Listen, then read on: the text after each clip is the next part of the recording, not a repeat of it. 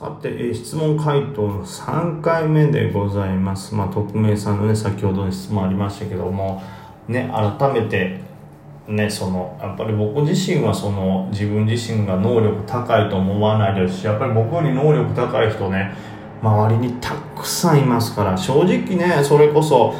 学校出てすぐお笑い始めたぐらいの時は、俺めちゃくちゃ周りからも笑い取ってたし、これいけるやろ、みたいな。自分がざっと計算したところ学校にいる間だけでも1日10回ぐらいの大笑いと15回ぐらいの中笑い取ってたよみたいな。小笑いも30はあったかなみたいな。小笑いを計測すんなよとは今思いますけど自分はそれで意気揚々と出てきましたけどやっぱりそれよりねすごい力持ってる人もいますしまああの総合力です。じゃあ勝つんか負けるんかって言ったら話は変わりますけど一個一個ピンポイントになったら全然僕が1位を取れる能力ってそんなにないんですよ。本当ハンドスピナーのリフティングぐらいじゃないですかね。ハンドスピナーという流行ったおもちゃがあるんですけどそれのリフティングの能力はもう日本トップクラスじゃないかなと。ライバルがいないですからね、まあ、その辺以外を抜いたらですね僕がこう突出してる能力ってそれほどないですし僕バカだというのは思うんでまあ自分自身だからこそまあ、ある程度求められたことに対して評価されるのが嬉しいんで期待に応えるという意味で頑張ります。評価されたら嬉しいんで。ただうん。そもそも能力がそんなに高くないんで結果的にねそこまで好評っていうことでもなかったりしますからそれで傷をついても動けないっていうぐらいまでは、はい、やらないというかあくまで自分がね、はい、楽しくで楽しく過ごせてるからこそ相手にも楽しさが伝わるんじゃないかなというかやっぱり僕自身やっぱり無理してバッてやっても長続きしなくて結局相手に嫌な思いさせますからまあそんなところで本当無理をしすぎないっていうのが逆に一番、はい、いい結果を出すんじゃないかなと思ってます、まあ、もちろん人によってはね違うと思いますけどね。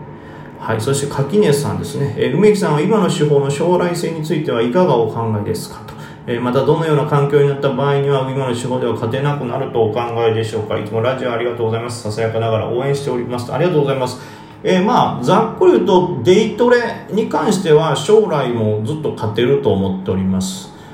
まあそれこそそれがあのデイトレ始めた3ヶ月4ヶ月ぐらいですかね。の時のコロナ禍の時にまあ自分の中である程度実証できたという感じですけどただそれから同時に今もうスイングトレードとかもやってるんでそこのこうなんていうんですかねこの押し引きじゃないですけどそれスイングトレードに関して言うとやはり下げトレンドになってくると戦うのは厳しくなってくるというか、まあ、かなり銘柄をこう厳選しないと戦えないんだろうなとは思いますし、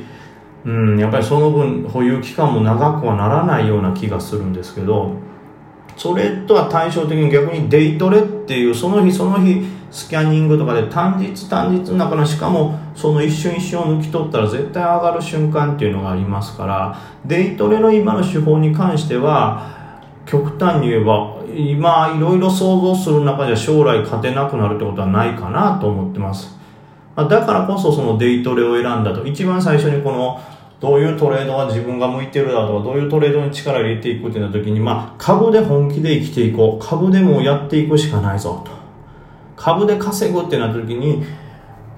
あの自分の中に大事だなと思ったのはもちろん再現性があるもの。そしてまあ、えー経験できないけども経験が足りないからこそ経験を埋められるもの。そして再現性があるもの。で、えー例えばその手法について例えばうまくいったとするならば、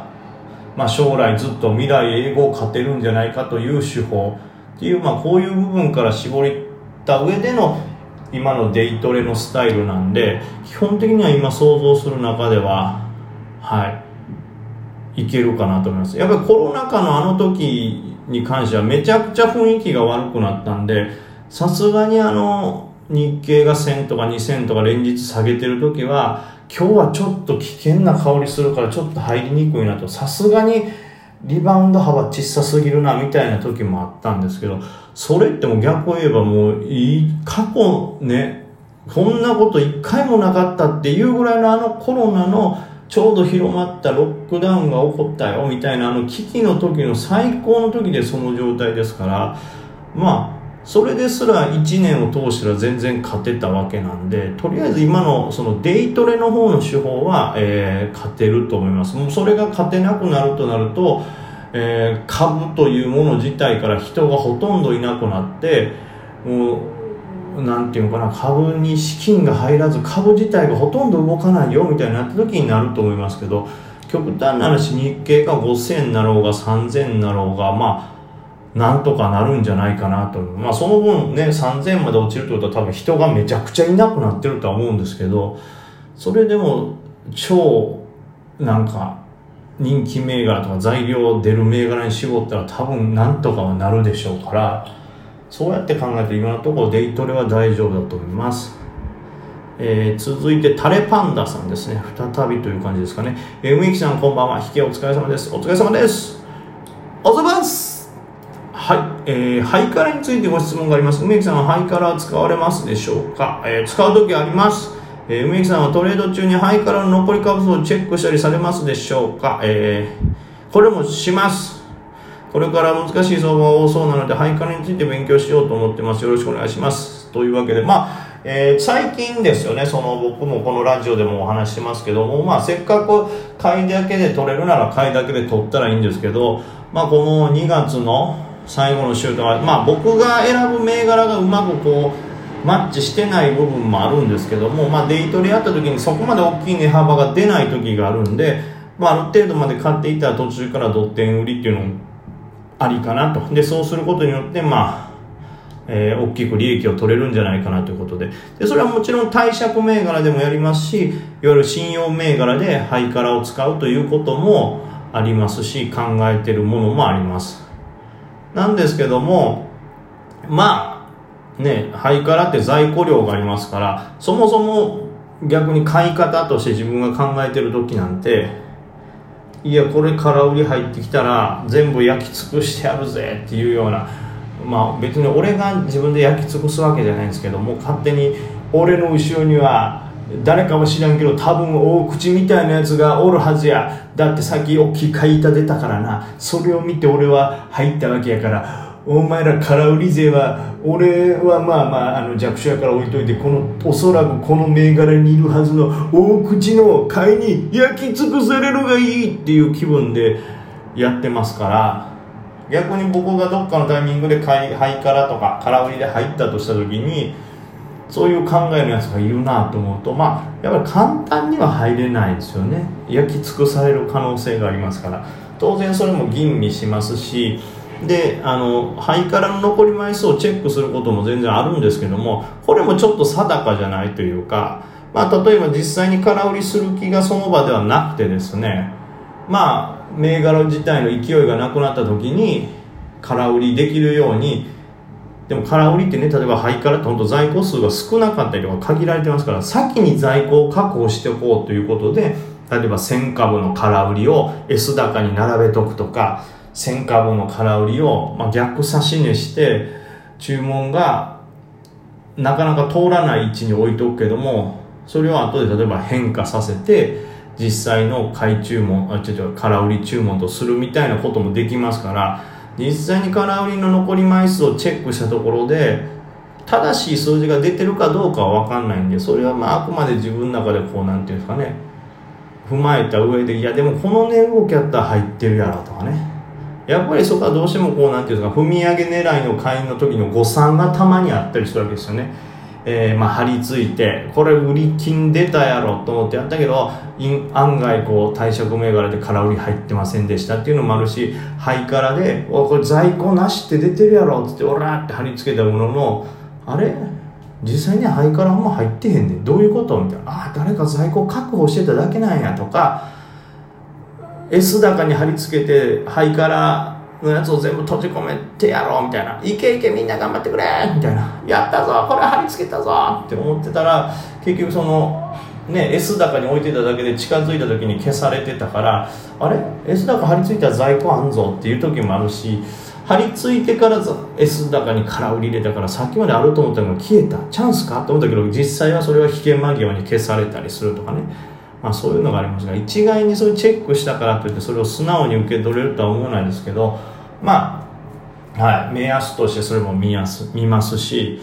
まあ、最近というかこう今年に入ってからねある程度空売りとかハイカラっていうのを勉強しつつありますしたまに使ったりもしますからね。